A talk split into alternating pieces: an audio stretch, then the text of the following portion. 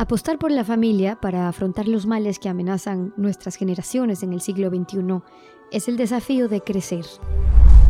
Saludos y bienvenidos. Hoy desde Barcelona, España, hacemos un encuentro especial con Alex Rovira, quien eh, es un experto, diría yo, en, discernir y ver nuestra realidad que nos permite eh, leerla de una manera tan rica y tan distinta que creo yo que hay que hacer esfuerzos para compartir sus conocimientos. Y por eso vale el viaje y por eso vale venir hoy a estar con él para compartir eh, ciertos temas importantes para los padres, para nuestros hijos. Alex es coautor del bestseller La Buena Suerte, es autor de Los Siete Poderes, de La Brújula Interior, acaba de escribir hace no mucho su último libro, Cuentos para Verte Mejor, dedicado justamente a los padres a quienes estamos enfocados en esta tarea constante, dura y además enriquecedora de ser padres y educar a nuestros hijos. Alex, bienvenido. Muchas gracias. Gracias por estar con nosotros. Un placer de nuevo. Bueno, Tú como padre de tres hijos también nos invitas a ser eh, conscientes de la importancia de la educación de nuestros hijos y por eso es este espacio. Y evocas esa frase, ¿no? Trata a un ser humano como es y seguirá siendo lo que es, pero trátalo como puede llegar a ser y se convertirá en lo que está llamado a ser. ¿Cómo podemos, Alex, los padres, crear esas circunstancias para que la educación florezca, como tú dices, para aportar en la formación de nuestros niños así?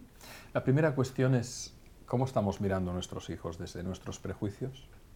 ¿Cuántos padres y madres, con buenas intenciones, por supuesto, pero tratan a sus hijos no tanto como una personita que tiene su su naturaleza propia, su singularidad, sino muchas veces vienen a compensar sus frustraciones. Yo cuando acompañaba a mi hijo a ver, eh, a ver en sus partidos de fútbol, veía algunos padres que estaban ahí para animar al equipo y para, bueno, si ganaban bien y si perdían, ya aprenderían. Pero otros veía en ellos una frustración enorme, incluso machacando, humillando, criticando al hijo. ¿Era por el hijo o por la propia frustración del padre? Lo primero es descondicionar a nuestros hijos y dejar que ellos sean quienes son. ¿Cuántas personas han acabado haciendo una carrera que no querían hacer?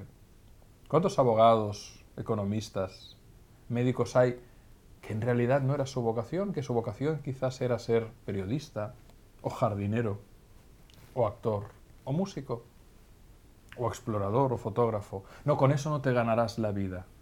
No sabemos. En realidad no sabemos. Yo creo que lo primero es respetar, respetar no solo a cualquier persona, por supuesto a nuestros hijos, comenzar por el respeto y por la observación de sus dones, de sus talentos naturales y por el respeto a su singularidad. Lo que pasa es que muchas veces los sistemas educativos son como, como una especie de molde por el cual todos tenemos que pasar y salir con el mismo patrón. Y eso hace que niños y niñas que tienen dones extraordinarios sean excluidos o considerados raros porque no encajan en ese patrón. Amar, decíamos, es la voluntad de comprender la singularidad del ser amado. Precisamente de eso se trata y más cuando hablamos de nuestros hijos, comprender la singularidad del ser amado, no ponerle lo que nosotros creemos que es. Tú le das mucha importancia a esa mirada apreciativa, como tú le llamas, ¿no? Esa mirada de aquella persona y, de hecho ponías el ejemplo, ¿no? Siempre hay una persona que todos podemos recordar como aquella que nos vio distinto, aquella que hizo algo que inspiró eh, en nuestra vida. Pero, ¿cuánto están pesando esas miradas o esas miradas equivocadas hoy en nuestros hijos? Pesan mucho y actúan como condicionamientos, como falsas atribuciones. Serás como tu tío, eres como tal, eres torpe, pareces un oso, atribuciones que el niño vive como, un, como, un programa, como una programación, como algo que nutre su sistema operativo, o esos mandatos, no lo hagas, no lo logres, no te acerques, no lo intentes, no pertenezcas. Recordamos a aquellas maestras y maestros y aquellas abuelas, abuelos, tías, tíos, que nos trataban con ternura, que nos dejaban en paz, que nos dejaban explorar, que nos reconocían es ahí donde hay un anclaje en la memoria del amor. Y es ahí donde tenemos esos referentes que cuando somos adultos, consciente o inconscientemente, llevamos en nuestro interior y que nos permiten ser personas. Yo creo que no nos hemos dado cuenta todavía de la importancia que tiene esa mirada apreciativa. Que insisto, no, la mirada apreciativa, y te lo dije en otra conversación que tuvimos, no implica renunciar al pensamiento crítico. No, yo veo que mi hijo a lo mejor tiene ciertas torpezas, como las tengo yo, pero me concentro en sus bondades, me concentro en sus singularidades. Qué bien sabe dibujar. Qué observador es. Cómo le fascina la naturaleza. Qué amor tiene por los animales. Ahí hay una vocación. Vocación viene de llamada del corazón, vocare. Observemos sus talentos naturales, observemos sus vocaciones, observemos y respetemos eso, porque ahí puede florecer precisamente esa singularidad que le permite al día de mañana, siendo quien es, tener un lugar de plenitud en la existencia. Ahora, cuando esa mirada que tenemos hacia nuestros hijos condiciona también la posición que podemos tener nosotros, pero que pueden tener ellos también ante la vida, tú dices, bueno, nuestra postura existencial manifiesta todo este sistema de creencias que venimos, por cierto, arrastrando, ¿no? Pero, Alex, ¿cómo lograr que, que aquello que consciente o inconscientemente venimos arrastrando desde el pasado, esos dolores que, que nos esa mochila que seguimos eh, cargando, no traspase a nuestros hijos? Sí, bien traspasar las virtudes, pero también esos mm. prejuicios. Tú me explicas cómo, pero ¿cómo lograrlo? Trabajándote, cuestionándote buscando un buen terapeuta, buscando un buen coach. Habrá quien lo podrá hacer leyendo libros y en un ejercicio de autoanálisis y reflexión. La postura existencial la definimos como aquello que creemos en tres universos, lo que yo creo sobre mí, lo que yo creo sobre ti y lo que yo creo sobre la vida. Eso es la postura existencial. Por ejemplo, un narcisista tendrá la siguiente postura existencial. Yo creo que merezco lo mejor. Tú estás para complacerme. Luego la vida será mi jardín. La postura existencial de una buena persona quizás sería esta. Yo procuro dar lo mejor de mí, porque al hacerlo invito a que tú des lo mejor de ti, y en consecuencia las posibilidades, las circunstancias nuevas que emergerán en la vida si entre los dos damos lo mejor, son inimaginables. Las creencias que tenemos en el ámbito del yo, del otro y de la vida, solo aparecen si las cuestionamos por convicción o si la vida nos lleva a una situación de crisis la crisis nos lleva a cuestionarnos nuestras creencias. Yo estaba equivocado sobre lo que yo creía del otro y de mí y de la vida. Entonces, ¿para qué esperar a tener que llegar al sufrimiento? Y sobre todo, traspasar un sufrimiento innecesario si yo, aquí y ahora, puedo hacer un ejercicio de reflexión. Fíjate, y esto lo relaciono con la entrevista que me hiciste en relación a las organizaciones y a, las, y a la dimensión profesional, que yo creo que nos han enseñado a pensar muy bien sobre nuestros oficios, cómo hacer un buen guion, una buena entrevista, cómo hacer una buena producción.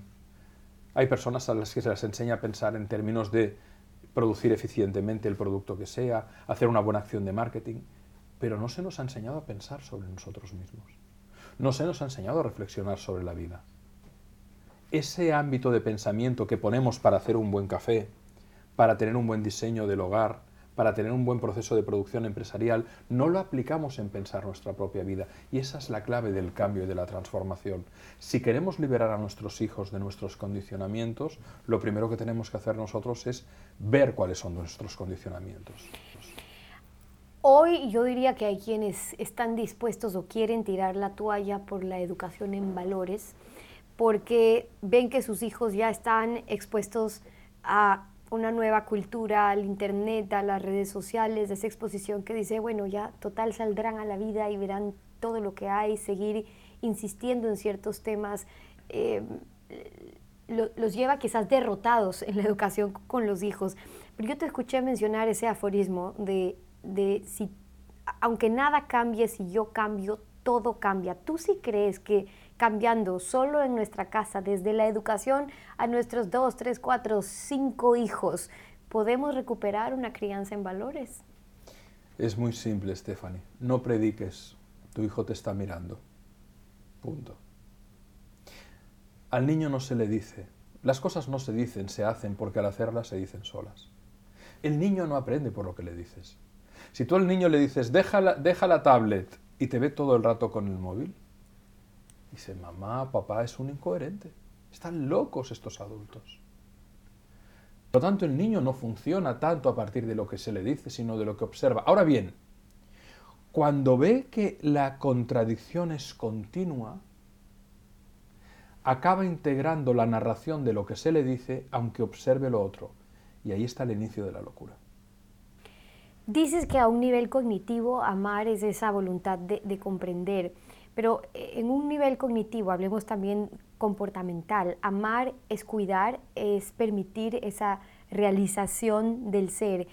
Como padres nosotros, Alex, ¿cómo podemos aproximarnos a cada singularidad de la que tú hablas, de cada uno de nuestros hijos, para crear esas relaciones de confianza que son tan necesarias. A los hijos se los tiene que criar a besos. A los hijos se los tiene que criar a abrazos. Creo que hemos menospreciado la... ¿Qué hacen los mamíferos superiores? Juegan, se miran, se tocan, se sacan los piojitos, dedican largo tiempo al contacto físico, al juego. Hacen actividades compartidas. Dedicamos tiempo a eso. A mí cuando me dicen, no, lo importante es, aunque tenga poco tiempo, que el tiempo sea de calidad. No, no. Nuestros hijos necesitan tiempo de cantidad y tiempo de calidad. Cronos y kairos, las dos cosas. Y muchas veces el hecho de que el vínculo con ellos sea fuerte no pasa tanto por racionalizar o cognitivizar las cosas, sino por estar juntos en manada y cocinar juntos, e ir a comprar juntos, y barrer juntos, y limpiar el jardín juntos, y cepillar al perro juntos. Y si le da pereza porque está con la tablet, lo haces porque yo te lo digo, porque soy tu padre. Todo ser humano, en su sano crecimiento psicológico, tiene que integrar tres principios. Uno, el principio o sentido del deber las cosas se tienen que hacer. Tienes que hacerte la cama, tienes que lavarte las manos, cepillarte los dientes, tienes que ducharte, tienes que peinarte, tienes que saludar con corrección. Deber. El principio del placer. Porque si solo se habla del deber, la cultura del esfuerzo, los mejores maestros que hemos tenido nos invitaban al esfuerzo desde el placer, desde la alegría. Pasarlo bien, reír, jugar. Y luego el principio de realidad.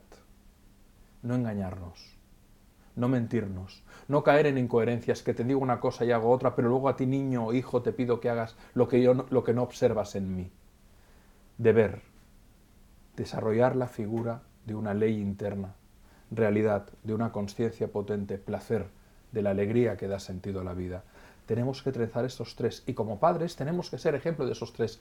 Esos padres que no saben decir que no a sus hijos o que no les dicen porque les sabe mal frustrarles, están impidiendo que sus hijos el día de mañana puedan saber decir que no a aquellos que les quieran invadir, a aquellos que les quieran violentar. El padre o la madre que no sabe poner un límite a sus hijos impide que el niño y la niña integren la capacidad de poner un límite luego al mundo a aquellos que los pretenderán vulnerar. Por eso es tan importante que tomemos conciencia que los niños no aprenden de, lo que decimos, sino de lo que hacemos. Y que en ese hacer tenemos que nutrir el sentido del deber, el principio del placer y el principio de realidad. Ya hemos hablado, Alex, en otras ocasiones de la economía de las caricias, pero creo que, que, en los hijos se, se aplica aún mejor y es fundamental porque me gustaría que lo podamos explicar cuando un niño que está tan necesitado de las caricias, ya nos cuentas tú por qué, eh, empieza a actuar o buscar esa atención para empezar a recibir esas caricias negativas. ¿Cómo es eso? ¿Por qué los adolescentes se rebelan? Muchas veces. O, y además pequeñitos. ¿Qué es un grito? Una palabra intensa. ¿Qué es un cachete? Una caricia intensa. Aunque pueda sonar contradictorio, es así. Cuando el niño o la niña no sabe cómo obtener tu mirada, tu mirada, tu mimo, tu abrazo, tu beso, tu palabra, pone en marcha comportamientos disfuncionales, se revela, hace gamberradas, rompe cosas, para tener tu atención. Entonces cuando tú te enojas, le gritas, ya lo tiene, ya tiene lo que necesita. Mamá me está mirando y me está gritando, me ama, pero él no es consciente de eso, es un mecanismo de, supervivencia. Y los adultos muchas veces, dice, dice el dicho, hace el amor y no la guerra. ¿Por qué? Porque en el fondo es lo mismo, hay una necesidad de contacto. Muchos de los comportamientos disfuncionales que tenemos como seres humanos obedecen a ese mecanismo. Yo quiero tu atención, pero como ya no sé cómo obtenerla, te provoco. El adolescente que se revela y provoca lo hace porque muchas veces no es consciente, pero echa en falta la presencia del padre y la madre que se están ganando la vida, pagando la hipoteca o a lo mejor pasando el tiempo tomando una cerveza en el bar cuando tienen un hijo en casa que les necesita y les quiere. Por eso, cuando no sabemos cómo hacer para obtener un reconocimiento positivo, ponemos en marcha muchas veces comportamientos inconscientes para tener un reconocimiento, aunque sea negativo, pero al fin y al cabo reconocimiento.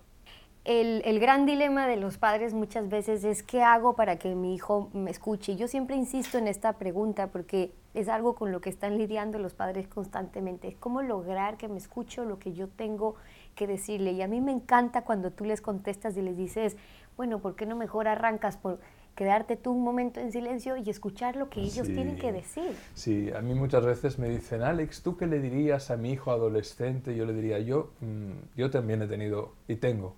Eh, mis hijos tienen 23 años, la mayor, ah, el segundo tiene 20 y la menor tiene 14.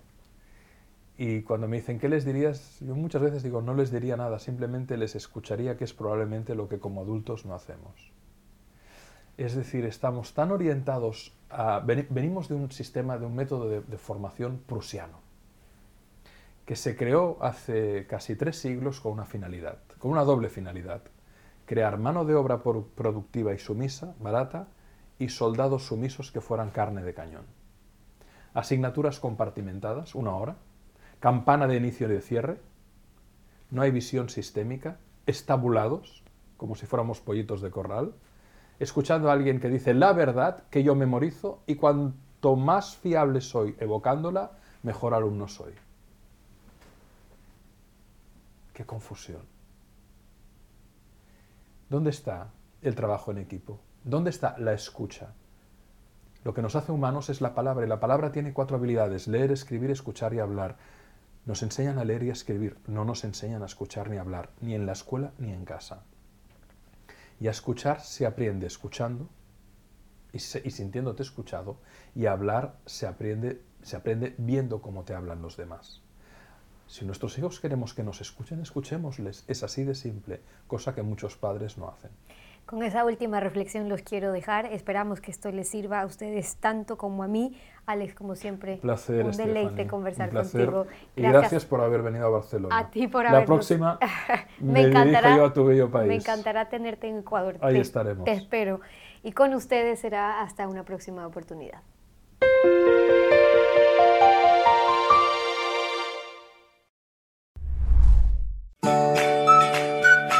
Para esos momentos en que necesitas energía, ponle Vita Avena Frutas a tu vida. Disfruta la vida.